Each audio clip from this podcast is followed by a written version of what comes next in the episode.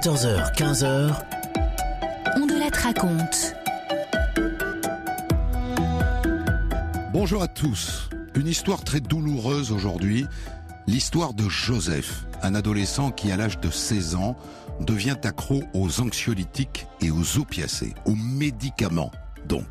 Au début, il en prend pour dormir la nuit et à la fin, deux ans plus tard, il en meurt. Sa maman est là. Bonjour Juliette Boudre. Bonjour. Vous racontez vous-même cette terrible histoire, votre histoire, dans un très beau livre qui paraît aux éditions de l'Observatoire Maman ne me laisse pas dormir. J'ai essayé d'être fidèle à votre livre en racontant cette histoire que j'ai écrite avec Claude Mindibil, réalisation Céline Lebrun. Europe 1, Christophe Ondelatte.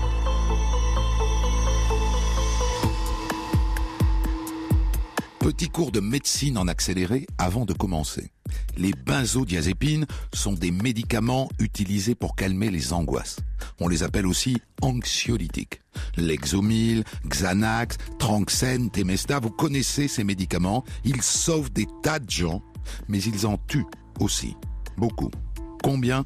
On ne sait pas. En France, il n'y a pas de statistiques. Plus que l'héroïne, en tout cas. Beaucoup plus. On n'en parle jamais. D'autres médicaments tuent alors qu'ils devraient soigner. Les opiacés par exemple, dérivés de la morphine et du pavot. Eux, ils servent en principe à calmer la douleur. Skénan, tramadol, codéine, fentanyl. Joseph est mort d'un cocktail des deux. Benzodiazépine plus opiacés. Au début, il en prenait pour dormir. Ensuite, il est devenu accro. Il avait 18 ans. Voici son histoire.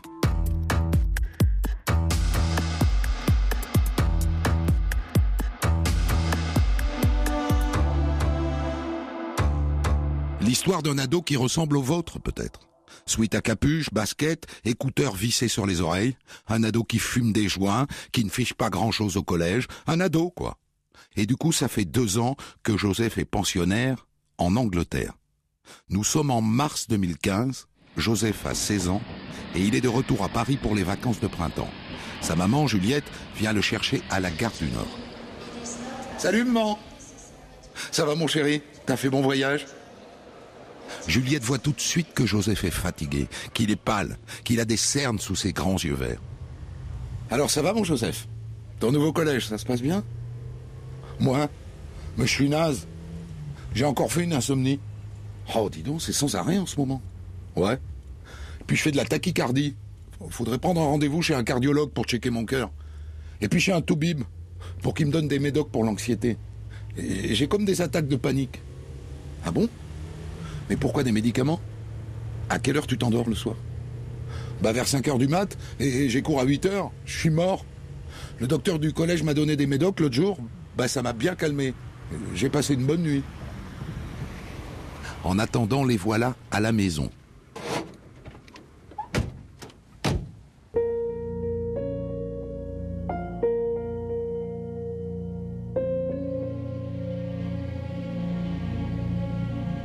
Les nuits qui suivent, en effet, Juliette entend Joseph qui se lève plusieurs fois. Elle va le voir dans sa chambre. Ça va, mon grand? Qu'est-ce qui se passe? J'arrive pas à dormir, maman. Mon cœur va trop vite, regarde là, touche. Sang. Faudrait un cachet. Bon. Eh bien, elle prend rendez-vous chez le médecin. Bien. Rien de grave, hein. Il n'a aucune anomalie, il va bien, il a juste un peu d'anxiété. Donc je pense que ça va passer avec des anxiolytiques. Allez voir un, psychiatre, tenez-moi au courant. Et le psychiatre, effectivement, prescrit un anxiolytique. Et en sortant, Juliette est un peu surprise. C'est Joseph lui-même qui lui explique les dosages et les effets. Il connaît le nom de tous les médicaments anxiolytiques. Mais comment ça se fait que tu connais ça? Bah tu sais, j'en prends déjà en Angleterre euh, quand je suis paniqué. Un jour, j'avais fumé un joint, j'étais euh, waouh, angoissé. Le médecin du bahut m'a donné un Xanax. Et après, waouh, j'étais détendu, je planais un peu. C'était drôlement bien. Donc il fume encore des joints, le morpion. De retour à la maison, Joseph veut garder ses anxiolytiques sur sa table de nuit.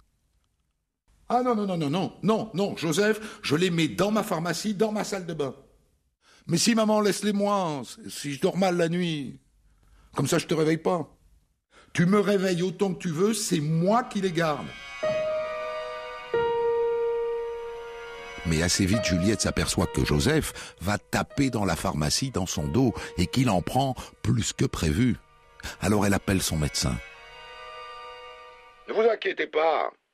C'est une nature compulsive, votre fils. Et le médecin prolonge le traitement. Vous savez, madame, il est plus dangereux de ne pas dormir que de prendre des médicaments. Ah bon? Puisqu'il le dit. Il est médecin après tout. Europe 1, on de la raconte.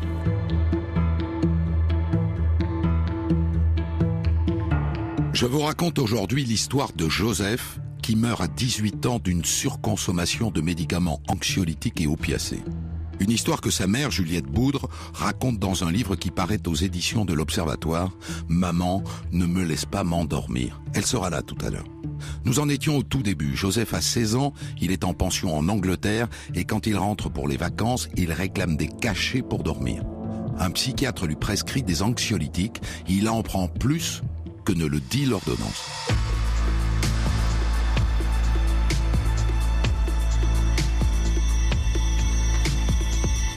Et Juliette voit bien que Joseph change en quelques jours. Son regard, sa façon de marcher, de parler, elle ne le reconnaît plus. Il dort toute la journée, mais pas la nuit. Et surtout, il ne parle que de ça, des médicaments, des molécules, des dosages. Il n'a plus que ça à la bouche. C'est un drogué. Joseph est en train de devenir dépendant aux anxiolytiques. Elle le voit. Dans quel monde vivons-nous? La prescription de produits chimiques aussi puissants était-elle la seule solution face à un adolescent qui angoisse? Pourquoi pas un voyage? Pourquoi pas des randonnées? Du temps J'aurais dû faire le tour du monde avec lui pour lui montrer la beauté de cette planète. Alors Juliette décide d'elle-même de diminuer les doses, petit à petit. Si bien que quand Joseph repart en Angleterre après trois semaines de vacances pour son dernier trimestre, il ne prend plus rien. Enfin, c'est ce qu'elle croit. Parce que le soir, elle discute avec Max, son deuxième, qui a passé toutes les vacances dans la même chambre que Joseph. Tu l'as trouvé comment, ton frère, ces derniers jours? Il est bien, non? Maintenant qu'il prend plus rien, non? Et là, Max baisse la tête, un peu gêné, avant de balancer. Je trouve pas, maman, non? Je trouve pas qu'il va mieux, tu sais. Et il a pas arrêté. Hein. Comment ça, il n'a pas arrêté? Si, mais si. Non. Non, il cache des plaquettes dans ses semelles de basket. Il les a trouvées où? Il les a piquées chez Ama, mamie. Il en a acheté avec une, vieille ordonnance. Il en avait beaucoup oh, Il en avait bien cinq ou six. Tu lui dis pas hein, que c'est moi qui t'en ai parlé. Hein, tu lui dis pas. Le coup de poignard. Joseph lui a menti et elle ne s'est aperçue de rien, de rien. Et le lendemain, qu'est-ce qu'elle apprend par l'une de ses amies dont la fille est amie avec Joseph sur Snapchat? Pendant tout son voyage retour, dans l'avion et dans le train vers son pensionnat, il a posté des vidéos où on le voit boire du whisky, fumer un pétard, les yeux explosés, complètement à l'ouest. Elle veut en parler au père, bien sûr, Fred, dont elle est divorcée. Et là, c'est un peu compliqué parce que le père, figurez-vous, au même moment, il est en cure de désintoxication à l'alcool. Le père est alcoolique, saisissant mimétisme. Non, elle ne peut pas lui parler, il n'a pas le droit d'avoir de contact. Et donc, elle décide d'aller là-bas, en Angleterre, maintenant. Elle veut le faire hospitaliser. Tête de Joseph quand il voit sa mère dans le bureau du directeur de son pensionnat anglais. Je savais que tu viendrais. Je m'inquiète beaucoup, chérie. Le temps de glisser deux t-shirts et deux joggings dans un sac, et les voilà partis. On va où? Viens, je t'expliquerai dans la voiture. Je te préviens, hein. si c'est pour aller en cure, j'irai pas, ça sert à rien. Il ira pourtant. Quatre semaines. Une vieille bâtisse dans la campagne anglaise qui porte le doux nom de Life Goes On. La vie continue. Bien.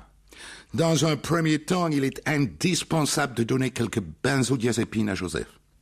Faut pas risquer la crise d'épilepsie. Mais ensuite, on va diminuer lentement, hein, Joseph, pour arriver à zéro. Arrêt complet. OK? Nous prendrons soin de lui, madame. Ne vous inquiétez pas. Dernières embrassades, ils sont en larmes tous les deux. J'ai lu boule, Mamsou. Quatre semaines, mon chéri. Quatre semaines. Ça va passer vite. Je t'aime, ma petite Mams. Quatre semaines, hein. Pas un jour de plus. Quatre semaines. Promis.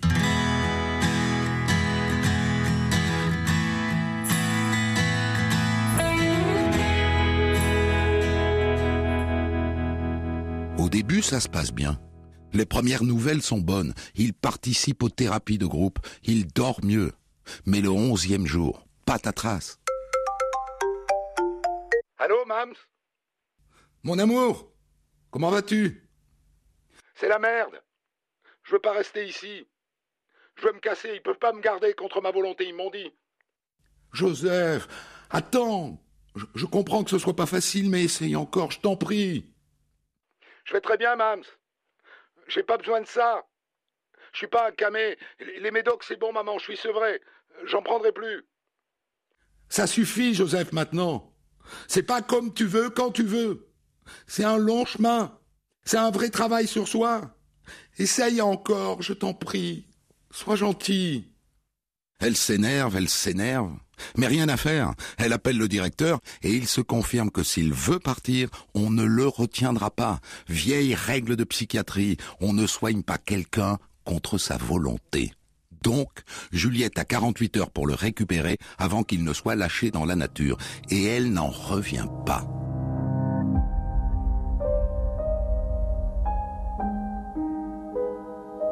Et donc voilà Joseph de retour à Paris. Après avoir juré, bien sûr, je n'en reprendrai plus. Tu parles. Il va piquer du Lexomil à sa tante. Retour à l'hôpital, à Paris cette fois. Pour un sevrage de cinq jours, qui en fait ne va durer que trois jours et demi. Eh oui, problème d'effectif. Pendant ces trois jours, le sevrage est un peu brutal. Joseph fait une crise, violente, comme une crise d'épilepsie. Les médecins sont rassurants. Vous savez, c'est le corps qui réagit, hein c'est normal, ça va passer. Il le laisse donc sortir prématurément, faute d'effectifs. Et à la maison, il fait une nouvelle crise. Et pour la première fois, Juliette se dit, il aurait pu mourir. Et Joseph lui-même le dit. J'aurais pu crever, Mams. J'ai compris. Je vais pas recommencer, t'inquiète pas. Europe 1, on de la raconte. Je vous raconte aujourd'hui l'histoire de Joseph qui meurt à 18 ans d'une surconsommation de médicaments anxiolytiques et d'opiacés.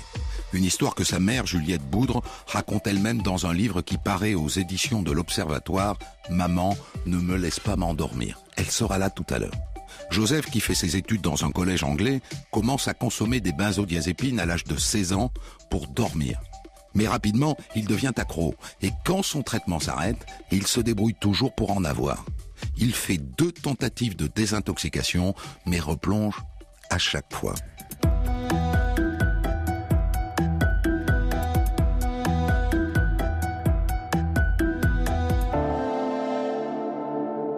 Et nous voilà en septembre 2015.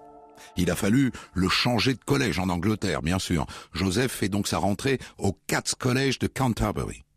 En partant, il a juré à sa mère, les conneries, c'est fini. Eh bien non, les conneries sont devant lui.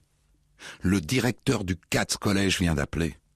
Joseph est accusé de viol par l'une de ses camarades. Rien que ça. Ses parents viennent de porter plainte, ils l'accusent d'avoir drogué la fille pour coucher avec elle. Et c'est très grave, il risque d'aller en prison. Mais qu'est-ce que t'as fait, Joseph? J'ai rien fait de mal, Mams. J'ai juste. Rien fait de mal? Tu as avalé une boîte de Lexomil que t'as partagée avec une mineure. Mais qu'est-ce que t'as dans le crâne? C'était pour se marrer, Mamsou. T'énerve pas.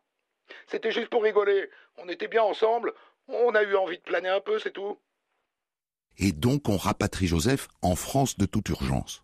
Et de découvrir que le Lexomil, c'est le psychiatre de Paris qui le lui avait prescrit avant de partir, sans le dire aux parents.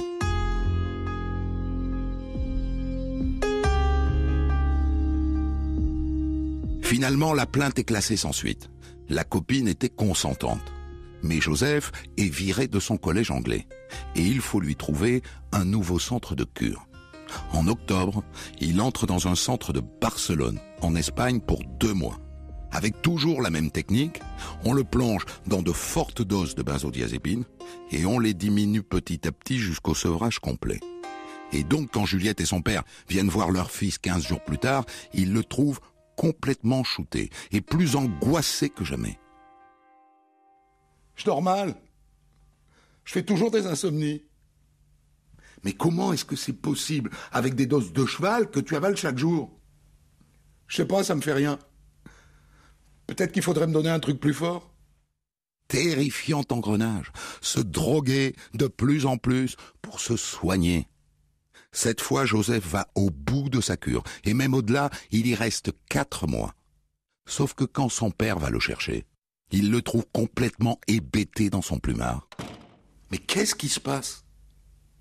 J'ai eu une crise d'angoisse hier soir. Ils m'ont donné un truc. C'est fort, hein Une crise d'angoisse? Mais pourquoi C'est fini tout ça? Tu vas bien maintenant? Ouais, peut-être. Mais il faudrait que je reste un peu.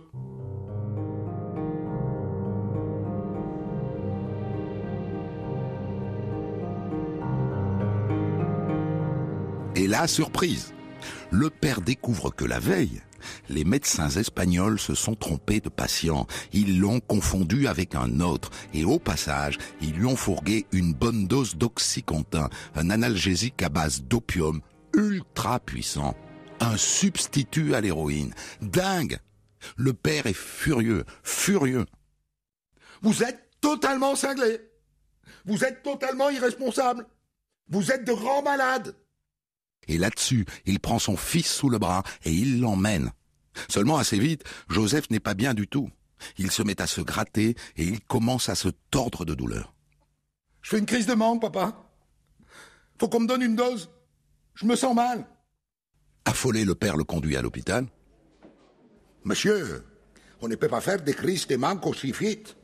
C'est impossible, hein Votre fils, il simule. Il simule pas, je le connais, mon fils. Rentrez à l'hôtel, vous verrez, hein Il va finir par se calmer, c'est sûr. Et après une nuit de cauchemar, Joseph finit par avouer qu'effectivement, il a simulé.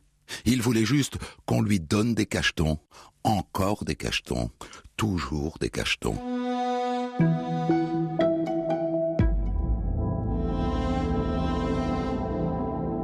Retour à Paris et début d'une thérapie familiale. Ça va mieux. Joseph fait du sport. Joseph a même trouvé un petit boulot. Tout va bien. Enfin, tout va mieux. Et le 5 juin, Joseph fête ses 18 ans. Et à la rentrée, il part reprendre ses études en Angleterre, à Londres, cette fois-ci. Ça fait huit mois qu'il est complètement sevré. Il n'a pas pris un seul médoc. Mais au mois de décembre, rechute, son frère Max va le voir à Londres, ils appellent Juliette en vidéo, la tête de Joseph, pâle, les yeux injectés, elle comprend tout de suite. Arrête de t'inquiéter tout le temps, maman. Tu, tu m'étouffes. Les jeunes ici font la fête tous les week-ends, c'est comme ça. Mais je touche plus au médoc. Tu peux pas passer ton temps à me fliquer, c'est bon. Je sais qu'il ment. Il veut que je le laisse tranquille, mais il me cherche. Je suis horrifié par son regard et je lui répète sans cesse la même chose. Je ne trouve même plus d'arguments qu'il puisse discerner. De toute façon, il ne m'entend plus. La spirale l'a récupéré. Et donc il faut le faire rentrer à Paris, une fois de plus. Ça n'en finira jamais. Nous sommes à quelques jours de Noël 2016. Il reste à Joseph huit jours à vivre. On de la raconte.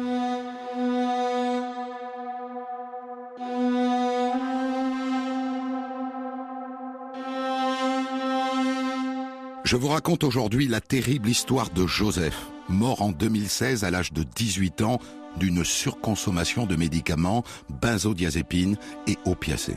Une histoire que sa mère, Juliette Boudre, qui sera là avec moi dans un instant, raconte dans un livre paru aux éditions de l'Observatoire, Maman, ne me laisse pas m'endormir.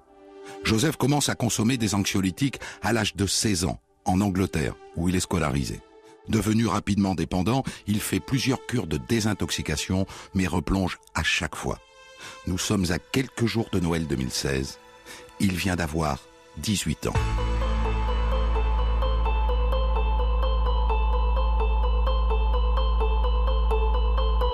Un soir, Joseph passe la soirée chez sa grand-mère maternelle, Amma.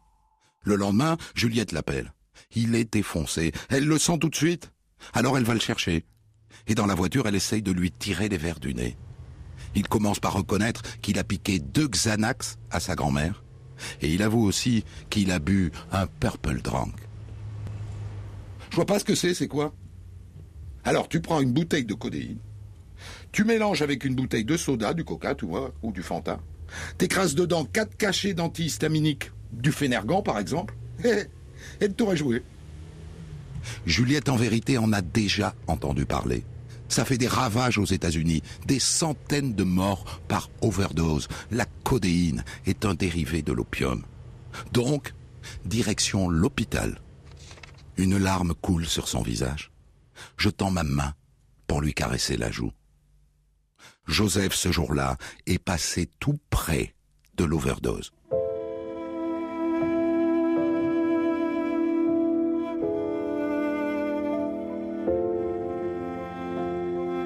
Le 26 décembre au matin, Joseph rejoint son autre grand-mère, Mimi, à Cannes.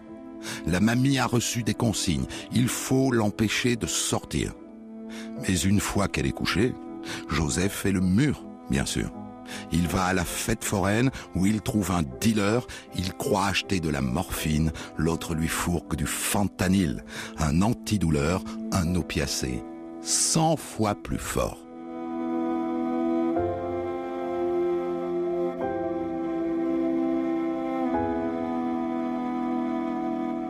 Deux jours plus tard, le 28 décembre, Joseph attend que sa grand-mère s'endorme. Il s'installe dans le salon et il avale plusieurs cachets de fentanyl et des benzodiazépines. Le lendemain matin, Juliette trouve deux messages de sa belle-mère sur son téléphone.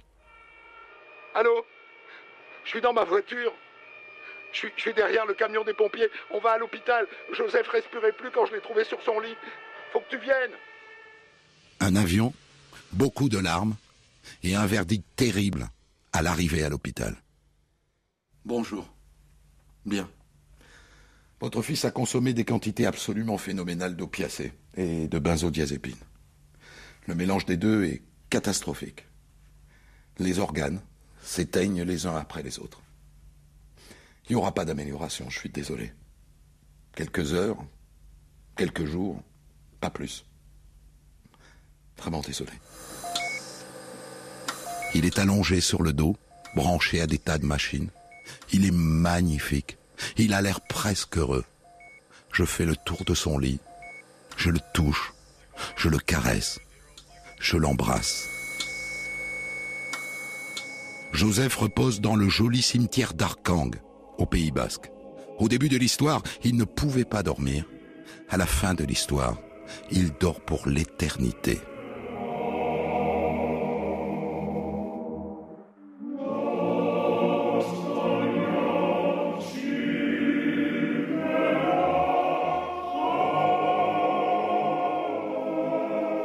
Voilà, cette histoire se termine par un, un, chant basque qui est aussi un chant de Noël, puisque Joseph est mort à une période vraiment particulière, Juliette, de sa vie, puisqu'il est mort entre Noël et le premier de l'an en 2016.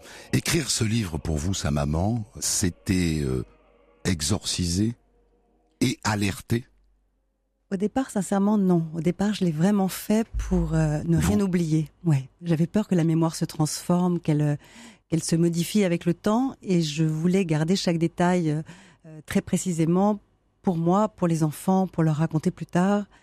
Puis ça s'est transformé en un outil de, de prévention, mais assez naturellement. C'était c'est pas moi qui ai. Euh... C'était pas votre démarche. Non. Au, au, départ. Pour être sincère, non. Alors, c'est un vrai phénomène que vous racontez là, Mm. dont on parle très peu en France, un peu plus aux États-Unis. Oui.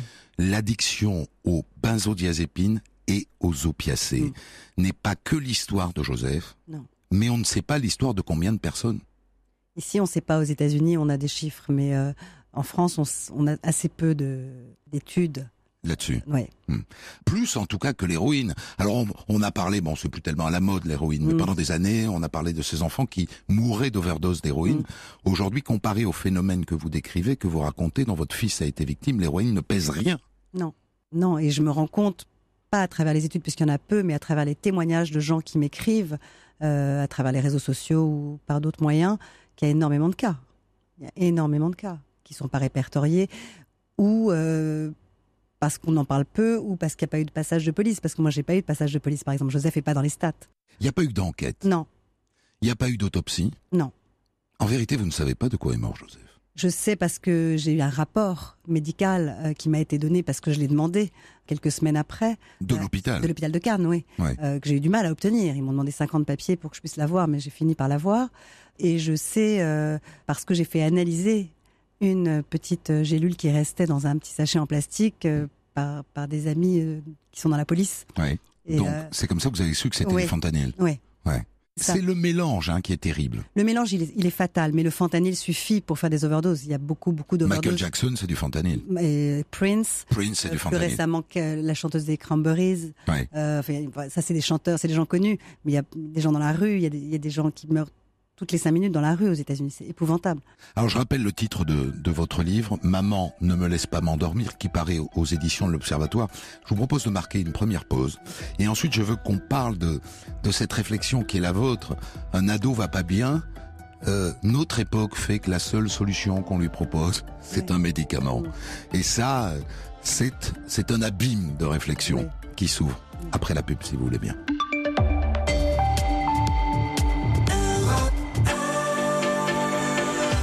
C'est l'histoire d'une overdose de médicaments que vous nous racontez aujourd'hui, Christophe Ondat, jusqu'à 15h. Celle qu'a fait Joseph à l'âge de 18 ans et vous recevez sa maman, Juliette Bourde, aujourd'hui. Je vous ai raconté aujourd'hui l'histoire de Joseph qui gobe à 16 ans son premier anxiolytique pour dormir et qui meurt deux ans plus tard d'une overdose d'anxiolytique et d'opiacés. Une histoire tirée du livre de sa maman, Juliette Boudre, qui est là avec moi, livre que vous venez de publier aux éditions de l'Observatoire et qui s'appelle Maman, ne me laisse pas euh, m'endormir. Alors, il y a une réflexion extrêmement forte dans, votre livre, je trouve, qui est au, qui vient au, tout début du récit. Vous écrivez La prescription de produits chimiques aussi puissants était-elle la seule solution face à un ado angoissé? Pourquoi pas un voyage? Pourquoi pas une randonnée? Effectivement, il y a certainement d'autres choses à faire. Aujourd'hui, je, suis contactée par pas mal de psychiatres qui m'appellent ou qui m'écrivent pour me dire que j'ai raison et que Il y a une mauvaise pratique. il y a une mauvaise pratique, il y a une mauvaise formation au départ. Et quand ces benzodiazepides sont arrivés sur le marché, c'était après les barbituriques, c'était un médicament miracle.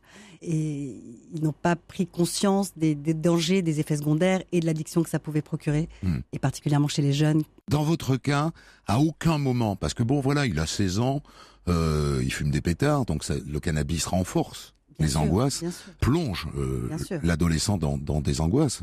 Le cannabis, c'est- c'est inoffensif si on va bien, mais si on va pas Mais bien, ça peut être très grave. ça aggrave. peut être inoffensif, mais ça peut être très grave. à aucun moment, ni votre médecin généraliste que vous consultez d'abord, ni le psychiatre vers lequel il vous envoie, n'envisage une autre solution que l'anxiolytique. Non, mais ils n'en ont pas en fait. Je crois qu'ils n'en ont pas. Après avoir parlé avec beaucoup de- de- de- d'addictologues, etc., c'est très compliqué de trouver. Ils, ils- ils ne savent pas comment soigner. Alors effectivement, il faut, si on a du temps et pas d'autres enfants, c'est ce que j'aurais aimé faire moi, c'est le prendre sous le bras et puis tourner, etc. Mais je pense que quand on est accro à ces molécules, ça vous prend tellement euh, au corps que il faut tourner longtemps, je pense, pour que, que ça disparaisse complètement de votre cerveau. C'est, Vous, vous écrivez, j'aurais dû faire le tour du monde pour montrer à mon fils les beautés de cette planète. Oui, j'aurais adoré faire ça. Techniquement, c'était faisable. J'avais un petit garçon de deux ans, c'était pas si faisable, mais j'aurais Ouais. pu le faire un temps, j'aurais pu, on aurait pu organiser les choses, j'aurais pu le faire euh, quelque temps, et puis son père aurait pu prendre le relais, et puis on aurait pu faire quelque chose. Parce que là, vous mettez le doigt sur ce qu'on on pourrait appeler une culture du médicament. Oui, c'est leur façon de soigner en fait. C'est, euh, Leur seule façon. leur seule façon de soigner. C'est, dramatique, et il y a des vrais dangers. Est-ce que vous avez traversé, en posant la question, j'entends déjà la réponse, une période de culpabilité? Oui. Oui, bien sûr, Oui. bien sûr, qui m'habitera à tout jamais. Hmm.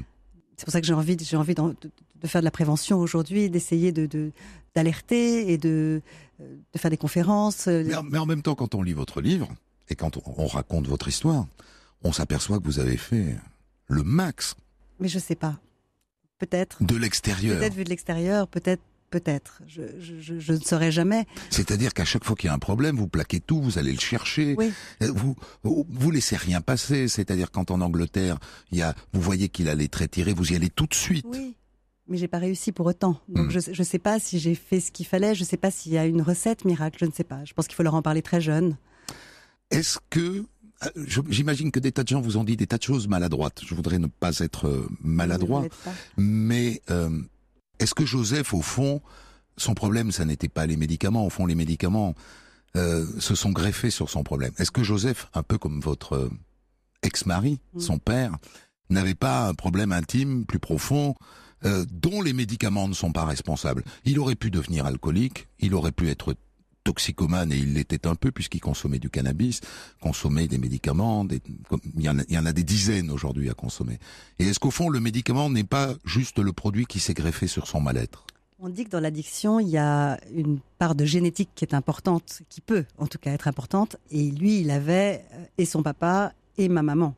Ça Votre fait- maman est alcoolique, mais Maman- ça je voilà. l'ai pas dit vous. Donc ça fait ça fait deux gènes, c'est beaucoup. Ouais. Euh, Peut-être que ça n'a pas aidé. Je ne sais pas si on peut prouver tout ça. Les, les psychiatres disent que oui, que forcément la génétique joue beaucoup. Génétique ou, ou social Le fait d'avoir vu son père euh, Peut-être. se bourrer la gueule probablement de temps Peut-être que en ça suffit. Peut-être que ça suffit à avoir envie. C'est un modèle finalement, un papa. Donc Hmm.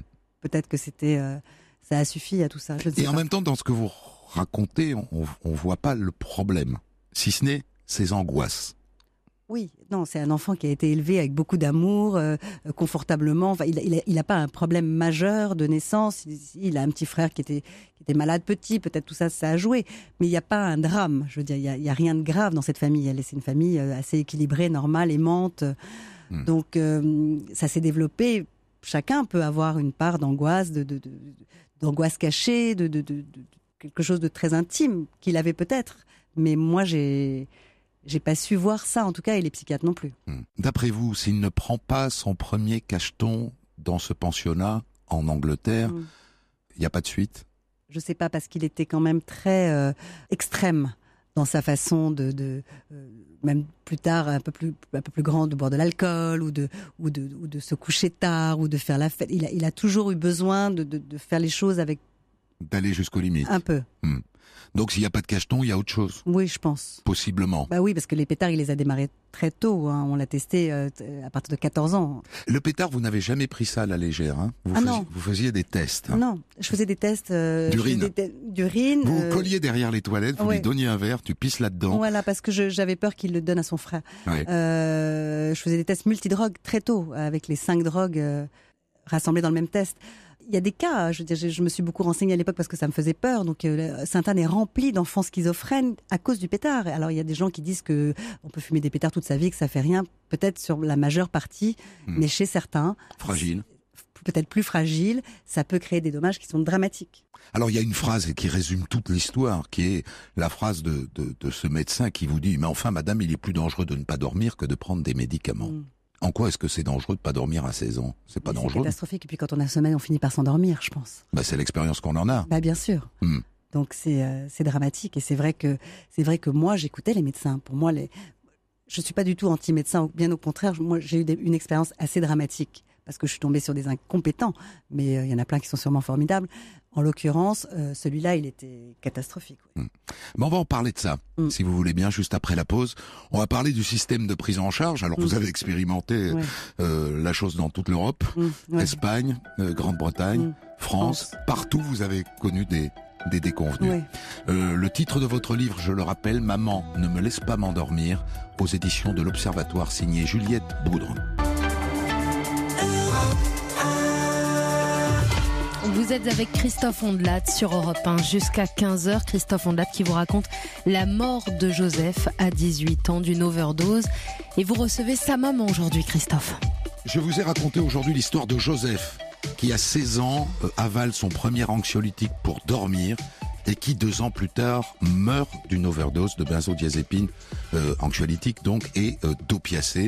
Euh, vous racontez cette histoire, euh, votre histoire, Juliette Boudre, euh, qui est de sa maman dans un livre qui sort aux éditions de l'Observatoire.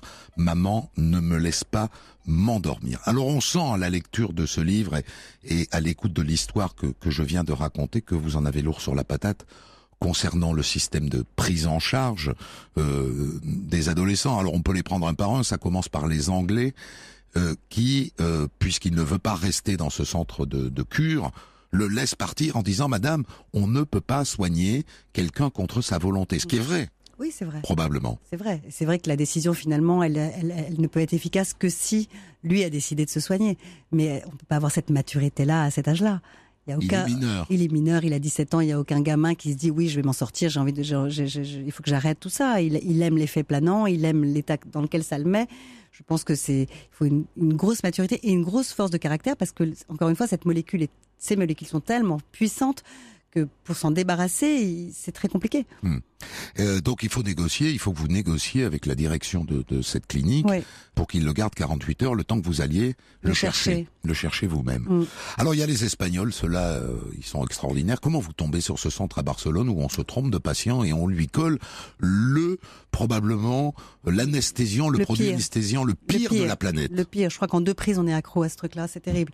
Euh, c'est un psychiatre qui, qui le suivait à Paris à ce moment-là, parce qu'on a souvent changé, euh, qui était lui-même espagnol et qui m'avait dit que, euh, effectivement, à Paris, il n'y avait pas grand-chose, il y avait deux, trois centres dans lesquels il fallait surtout pas le mettre parce que c'était rempli de drogués qui se refilaient euh, leurs adresses, leurs dealers, etc., et que c'était pire que tout, et qu'il fallait, il fallait un éloignement, que c'était très important d'être éloigné de sa famille, et qui m'a donc conseillé de le mettre, on c'était à une heure de Barcelone, dans, dans, dans ce centre. Vous n'avez pas été tenté tout de même de porter plainte contre ces gens-là? Non, je l'ai pas fait. C'est pas j'ai- état d'esprit, hein, j'ai l'impression. Non, je l'ai pas fait. J'aurais pu aussi le faire contre le psychiatre qui lui a donné le Lexomil avant de partir à, à- à Canterbury.